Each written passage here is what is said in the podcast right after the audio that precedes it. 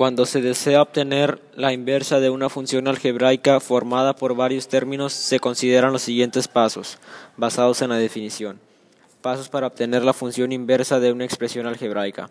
1. Se sustituye f de x por y.